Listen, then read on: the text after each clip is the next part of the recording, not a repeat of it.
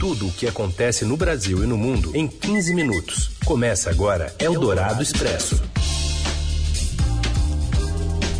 Olá, sejam todos bem-vindos a mais uma edição do Eldorado Expresso, que aqui é ao vivo no FM 107,3 da Eldorado, se você estiver ouvindo no FM aqui pela Eldorado 107,3. Mas também é podcast para você ouvir em qualquer horário. Eu sou Raíssen Abac e estes são os destaques desta terça, 20 de julho de 2021. Jair Bolsonaro escala o vice Hamilton Mourão para conter a crise na Igreja Universal do Reino de Deus durante viagem a Angola. Senador Alessandro Vieira diz que as investigações da CPI da Covid apontam fortes indícios de corrupção e disputas entre dois grupos no Ministério da Saúde. E ainda o frio de 8 graus negativos em Santa Catarina e de menos 2 no extremo sul de São Paulo. E ainda a viagem ao espaço do bilionário Jeff Bezos. É o Dourado Expresso. Tudo o que acontece no Brasil e no mundo em 15 minutos. Começamos falando do presidente Jair Bolsonaro, que escalou o vice-presidente Hamilton Mourão para conter uma crise da Igreja Universal em Angola. Os detalhes dessa história chegam de Brasília com Lauriberto Pompeu. Boa tarde a todos os ouvintes da Rádio Eldorado. O vice-presidente Hamilton Mourão esteve no fim da semana passada na Angola para participar de uma reunião da comunidade dos países de língua portuguesa. Esse foi o motivo oficial da viagem, mas o vice-presidente confirmou à reportagem do Estadão que tratou da crise da Igreja Universal com o presidente da Angola. A Universal vive um conflito interno no país africano. Missionários e, e bispos brasileiros têm sido expulsos desde 2019 sobre a acusação de praticarem lavagem de dinheiro, de evasão de dívidas e de adotarem condutas racistas. O caso é apurado pelo MP da Angola. O governo tem atuado para interferir nessa crise, que é uma crise privada, e garantir a base de apoio da Universal, que representa um bom tamanho e influência da Igreja Evangélica. No Congresso, a Universal é representada pelos republicanos. O governo também tenta uma missão diplomática ao país, a Angola, que seria comandada pelo deputado Marcos Pereira, que é presidente dos republicanos mas ainda não há perspectiva de que isso aconteça. A Angola tem dito que não vai receber os deputados por conta das regras de exceção adotadas durante a pandemia da Covid-19. Eldorado Expresso. O presidente Jair Bolsonaro voltou a afirmar que vai comprovar a existência de fraude nas eleições presidenciais de 2014. Ele prometeu expor o que ele chamou aí de provas na semana que vem. E mesmo após uma notificação do Tribunal Superior Eleitoral, Bolsonaro ainda não apresentou qualquer indício formal dessa suposta fraude. Segundo Bolsonaro, as eleições de 2014 resultariam na vitória do candidato derrotado no segundo turno daquela disputa, Écio Neves, do PSDB, contra a ex-presidente Dilma Rousseff, do PT. E ele disse hoje que em uma hora dá para demonstrar tudo, declarou o presidente em entrevista à rádio Itatiaia de Minas. Bolsonaro diz que vai provar a fraude com a ajuda, das palavras dele, de um hacker do bem e também do pessoal que entende de informática. Apesar da alegação de Bolsonaro, o próprio Aécio Neves e outras lideranças tucanas já descartaram que houve adulteração no resultado. Eldorado Expresso.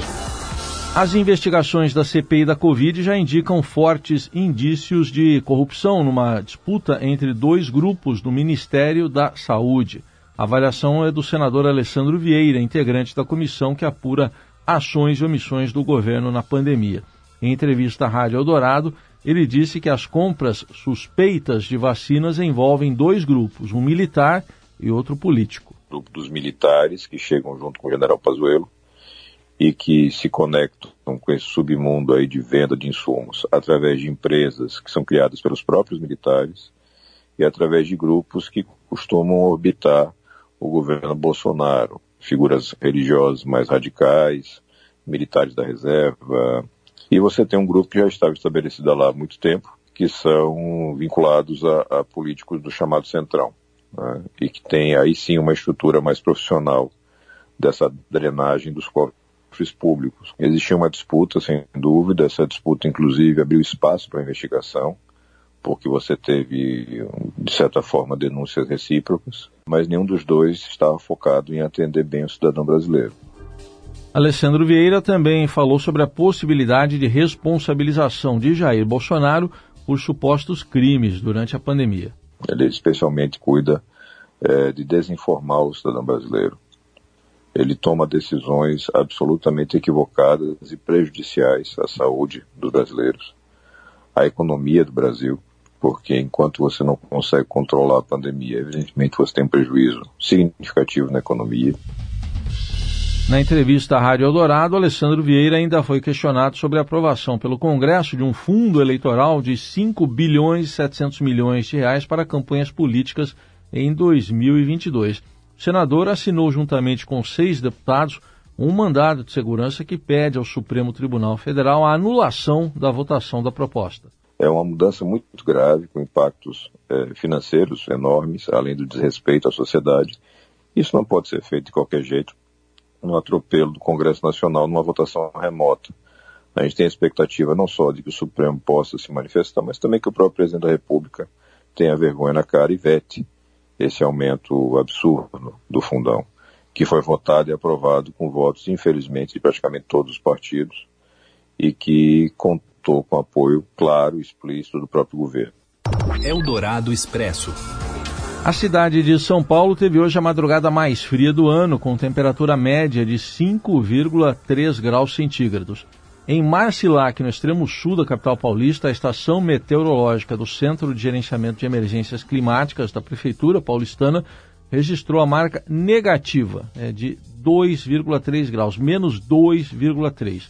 As informações foram dadas à Rádio Eldorado por Adilson Nazário, técnico em meteorologia do CGE, que também falou da previsão para os próximos dias. Uma massa de ar frio, né, e seco, de origem polar, e ela vai aí, garantir toda essa semana madrugadas frias, com temperaturas muito baixas aí, variando entre 5,3 graus de hoje até 10, 12 graus no domingo. Só deve começar a subir um pouco, Heisen, as máximas, aí já a partir de amanhã, com 22 graus, 24 aí na sexta-feira, 25 no sábado, mas a madrugada continua fria.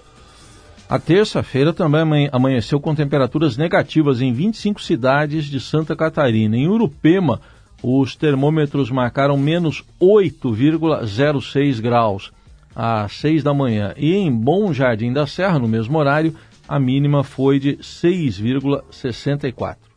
Eldorado Expresso. Estudantes do segundo ano do ensino médio em escolas estaduais paulistas terão, a partir do ano que vem, parte da carga horária com aulas online. As atividades remotas serão para orientação de estudos e disciplinas eletivas escolhidas pelos alunos. As mudanças fazem parte da reforma do ensino médio, que prevê ampliação do número de aulas e currículo mais flexível. No novo ensino médio, os estudantes devem ter 3 mil horas de aulas. Antes eram 2.400. Além das matérias de formação básica, como português e matemática, eles se aprofundam em conteúdos com os quais têm mais afinidade. A aplicação da reforma da etapa em São Paulo começou neste ano com alunos do primeiro ano do ensino médio e vai alcançar os alunos do segundo ano em 2022 e os do terceiro em 2023. Você encontra mais detalhes dessa notícia no portal estadão.com.br. Você ouve Eldorado Expresso. Para o nosso colunista Robson Morelli, o futebol olímpico masculino do Brasil não é a grande promessa da, da modalidade em Tóquio, não. É, vamos saber do Morelli então essa opinião. Fala, Morelli. Olá, amigos. Hoje eu quero falar do futebol nos Jogos Olímpicos. Não é o principal atrativo de uma competição olímpica. O futebol está sempre é, na rabeira de todos os atletas olímpicos, geralmente, porque o futebol tem a Copa do Mundo, mas tem uma edição olímpica também. Este ano em Tóquio estou apontando mais as mulheres com condições de ganhar medalhas do que o time masculino. Lembrando que o Brasil faz sua estreia, o Brasil masculino faz sua estreia na quinta-feira contra a Alemanha, não tem grandes jogadores, alguns bons jogadores, jogadores destaque nos seus respectivos clubes. Daniel Alves é o veterano aí do time escolhido pelo técnico André Jardini. Tem Matheus Cunha, tem Anthony, tem Richardson, que participou da Copa América também, tem Arana, é, é, tem o Douglas Luiz, tem o Bruno Guimarães, são todos bons jogadores, mas não são jogadores é, de nível de Neymar, é, de nível de outros que poderiam estar no grupo para defender o ouro olímpico. E na seleção feminina, é, a Pia, treinadora sueca, que assumiu o time há dois anos, com Marta, com Formiga, com uma renovação de atletas interessantes, é, tem uma experiência legal, mescla juventude com experiência e tem na treinadora é, Pia Sandhage é uma especialista em ganhar medalha, ganhou duas é, de ouro com a seleção dos Estados Unidos, é um ponto forte também deste time. E na estreia contra a China na madrugada de quarta-feira, o futebol mostrando aí a sua, a sua cara, o futebol brasileiro fazendo as suas primeiras apresentações em Tóquio. É isso, gente. Falei, um abraço a todos, valeu! Eldorado na Olimpíada de Tóquio 2021. E agora vamos lá a Tóquio, porque uma onda de calor marca o início dos Jogos Olímpicos na capital japonesa e as informações com a equipe do Estadão e da Rádio Eldorado. A equipe já está lá e a partir de hoje você tem as informações direto de Tóquio também aqui no Eldorado Expresso. Fala, Rafael Ramos. Olá, boa tarde. Aqui em Tóquio já é início de madrugada, mas ainda faz muito calor. As altas temperaturas do verão japonês, inclusive, são alvo de preocupação do comitê organizador dos Jogos Olímpicos de Tóquio. Isso porque, durante o dia, as temperaturas variam entre 30 e 35 graus, mas, por causa da umidade do ar, a sensação térmica é muito maior. Por isso, o comitê organizador já colocou em prática um plano de emergência para tentar amenizar os efeitos do calor como por exemplo a instalação de ar-condicionados portáteis, ventiladores de névoa e até uma câmara refrigeradora para os cavalos que participarão das provas de hipismo. Vale lembrar que as provas da maratona e da marcha atlética foram transferidas para Sapporo, norte do país, onde nessa época do ano o calor é menos intenso. Eldorado Expresso. E nesta terça, o homem mais rico do mundo foi para o espaço e voltou com as mãos sobre um novo negócio. Fundador da Amazon, Jeff Bezos, embarcou no primeiro voo com seres humanos a bordo da Blue Origin, sua empresa de exploração espacial. Com o feito atingido com sucesso, o bilionário se coloca de vez na corrida espacial, uma área na qual vinha comendo poeira de rivais como Elon Musk, da SpaceX, e Richard Branson, da Virgin Galactic. Em apenas 10 minutos e 10 segundos, a viagem foi concretizada com sucesso. A nave tocou o solo terráqueo, onde estamos nós aqui, às 10h22. And touchdown! Welcome back, New Shepard's first human crew. What? What a flight! Welcome back to Earth, first step. Congratulations to all of you. Ah, what a day, what a day. Tá aí, a tripulação recebendo as boas-vindas, né? Congratulações pela volta, mas antes, né, em, o lançamento ocorreu às 10h12, teve um pequeno atraso, e a separação da cápsula ocorreu às 10h16. O lançador voltou à Terra e tocou o solo às 10h19, tudo horário de Brasília o voo que atingiu a velocidade máxima de 3.595 km por hora. Thank you again, everybody, for joining us live for our first human flight on New Shepard. So far, a phenomenal flight. Our booster is about to return to its landing pad. There we see engine relight. The sonic boom.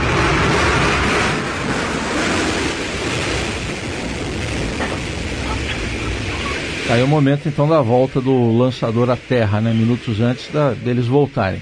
O paraquedas da nave Os paraquedas da nave se abriram por volta das 10h20, ainda perto do local de pouso. A equipe comemorou com champanhe o sucesso da viagem. A plataforma de acesso se desprendeu por volta das 10h10, faltando um minuto para a decolagem. E com todos a bordo, a tripulação aguardou as checagens finais, o que atrasou em alguns minutos o lançamento. A decolagem estava marcada para as 10 da manhã, pelo horário de Brasília. O lançamento ocorreu no oeste do Texas, próximo à cidade de Van Horn. O foguete New Shepard foi lançado com quatro passageiros: o Jeff Bezos, o irmão dele, Mark Bezos, a Wally Funk, pioneira do setor aeroespacial de 82 anos, e Oliver Damon, estudante de física de 18 anos. E a data de hoje, 20 de julho, marca também os 52 anos da chegada do homem à Lua a bordo da Apollo 11. Two, one,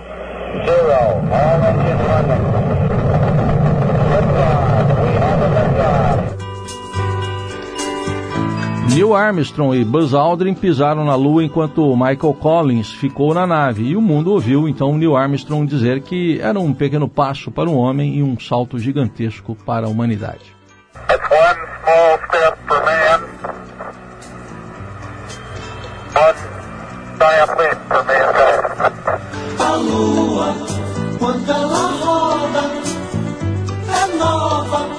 Neil Armstrong mais MPB4 com a Lua, o Jeff Bezos indo logo ali e voltando em 10 minutos, a gente encerra esta edição do Eldorado Expresso, desejando uma ótima terça para você. Até amanhã.